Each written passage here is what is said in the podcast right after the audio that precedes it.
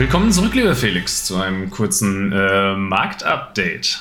Willkommen zurück, lieber Thomas. Äh, aus äh, tagesaktuellem Anlass äh, schieben wir das hier kurz mal rein, ähm, weil es um ein Thema geht, was unsere äh, Zuschauer, unsere Community ja immer doch sehr stark interessiert. Deswegen wollten wir uns dazu mal äußern. Ne? Man muss ja auch, wenn es mal nicht so gut läuft, mal äh, seine Meinung preisgeben. Äh, ganz kurz noch vorweg, ja, also äh, was wir heute hier besprechen, ist natürlich wie immer keine Anlageberatung, nicht als solch zu verstehen. Wir fordern niemanden zum Kauf von Aktien oder sonstigen Finanzprodukten auf oder zum Verkauf.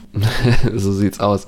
Äh, worum geht's? Es geht mal wieder um Warta. Äh, Warta hat mal wieder richtig reingeschissen, äh, sind heute mal vorbörslich, ich glaube sogar 16, 17 Prozent runter. Ne? Jetzt geht's schon wieder ein bisschen bergauf. Jetzt aktuell sind wir bei minus 15 Prozent. Woran liegt's ja? Das ist so ein bisschen die, die, die alles entscheidende Frage natürlich, äh, ob man jetzt dann vielleicht verkaufen sollte oder eben nicht. Sie haben gesagt, dass sie den, die Umsätze, also sie haben die Umsatzprognose Prognose korrigiert. Ne? Sie haben eben gesagt, wir schaffen nicht 940 Millionen, sondern wir werden ja, nur 900 nee, Millionen. Millionen. schaffen. Ach, so klein sind die doch, 900 Millionen. Ah, ja, ja. Ja, ja, ja, wir sind bei Warta noch im Millionenbereich unterwegs. Siehst du, ich ähm, habe die maßlos überschätzt. So, so bist du halt. Ähm, das ist jetzt natürlich okay. Warum reduzieren sie den Umsatz? Weil sie eben sagen, dass es bei ihnen eigentlich keine Probleme gibt. Ne? Also Lieferketten und so weiter, eigentlich alles wunderbar, Rohstoffe etc.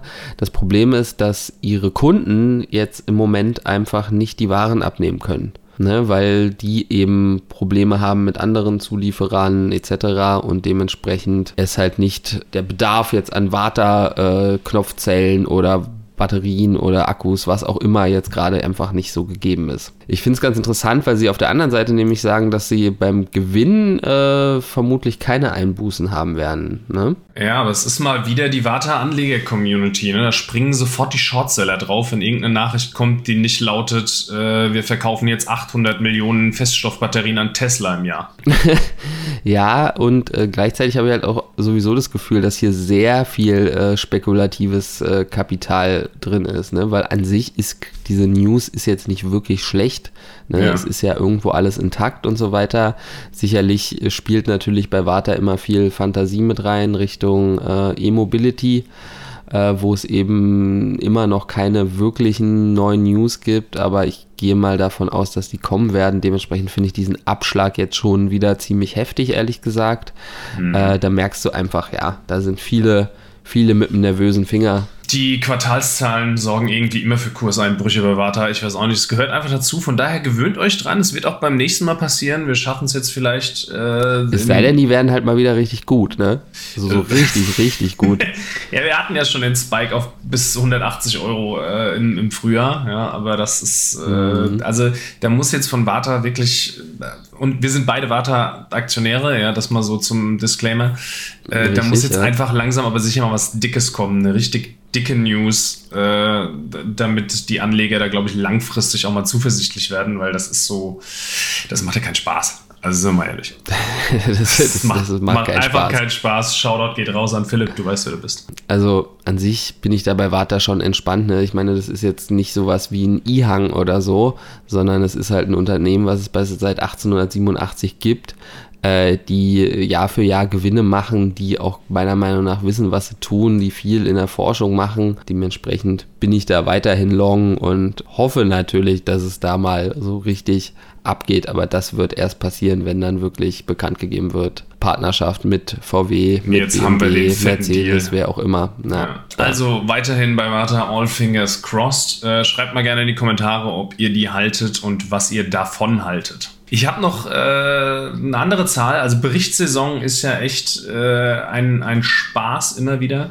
Äh, wer hat noch Zahlen geliefert? Airbnb. Und die waren offensichtlich überragend. Ich habe es heute Morgen gemerkt, weil ich habe äh, ein kleines Turbo-Zertifikat auf Airbnb, äh, Open End, äh, in meinem Depot. Und das äh, steht aktuell bei, ich glaube, 650 äh, Prozent plus keine Anlageberatung. Der Umsatz ist im dritten Quartal im Vergleich zum Vorjahreszeitraum um 70 Prozent gestiegen, lag jetzt bei 2,2 Milliarden Dollar. Und der äh, Nettogewinn von Airbnb ist um 280 Prozent gestiegen, lag bei 834 Millionen. Und das Krass. ist schon ziemlich ballen. Ja, und da ist die Aktie natürlich, äh, hat dementsprechend reagiert, ist äh, heute um, naja, bei Google sind es äh, knapp 9%, zwischenzeitlich waren es 9% gestiegen. Äh, und ich bin auch der Überzeugung, dass das weiterhin noch äh, in Zukunft viel Potenzial hat, weil, mhm. ja, ich meine, das Urlaubsverhalten hat sich verändert. Ne? Und Airbnb sagt es auch selbst, also die, die Zahlen äh, gehen eben dahin, dass jetzt nach Corona äh, gerade so Reisen in ländliche Gebiete irgendwie drastisch zugenommen haben und auch die äh, Reisen in Städte ja, nehmen wieder krass. zu.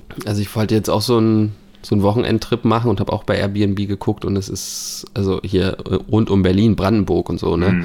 Ähm, da ist so viel ausgebucht und es ist so teuer, also es ist, äh, da merkt man es definitiv mhm. und, und du hast ich glaube, das ist was, was wir jetzt eben auch bei HelloFresh gesehen haben. Ne? Die haben auch super Zahlen geliefert, dass viele Leute jetzt erstmal über Corona in Berührung gekommen sind mit Airbnb, weil sie vielleicht gesagt haben, ich fahre jetzt dieses Jahr mal nicht ins Hotel, ich will lieber in eine Ferienwohnung und da gibt es auch äh, eben diese Plattform.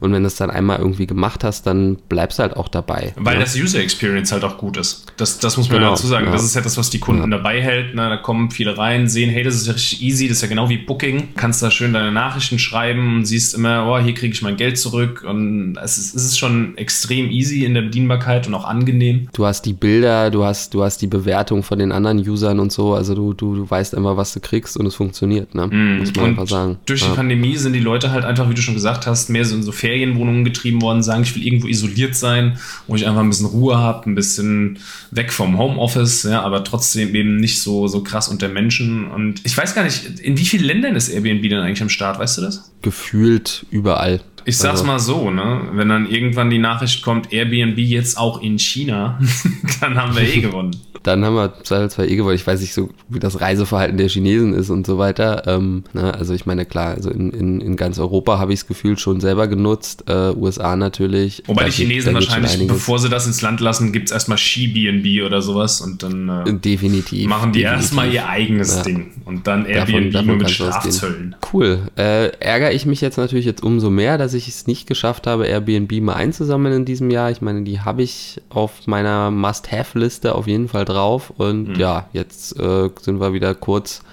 kurz vorm All-Time-High. Ne, All-Time-High war eben nach der IPO irgendwie bei 177. Ne, ein bisschen Luft ist noch, aber ja, äh, so viel vielleicht dazu. Ja, Warta wie, wie üblich. äh, schlechte Presse, schlechte Zahlen, aber. Gruß geht raus an Herbert Schein. Ja, du hast den Laden bestimmt im Griff, aber irgendwie mögen dich die Shortseller halt nicht. Kriegen wir schon auch hin. Vielleicht kannst du ja mal bei den Aktienbullen äh, ein kleines Interview geben und dann die Anleger mal ein bisschen äh, positiv stimmen. Bis das wäre doch mal was. Also, in diesem Sinne. Alles klar. Macht's gut. Bye, bye. ciao. ciao. ciao.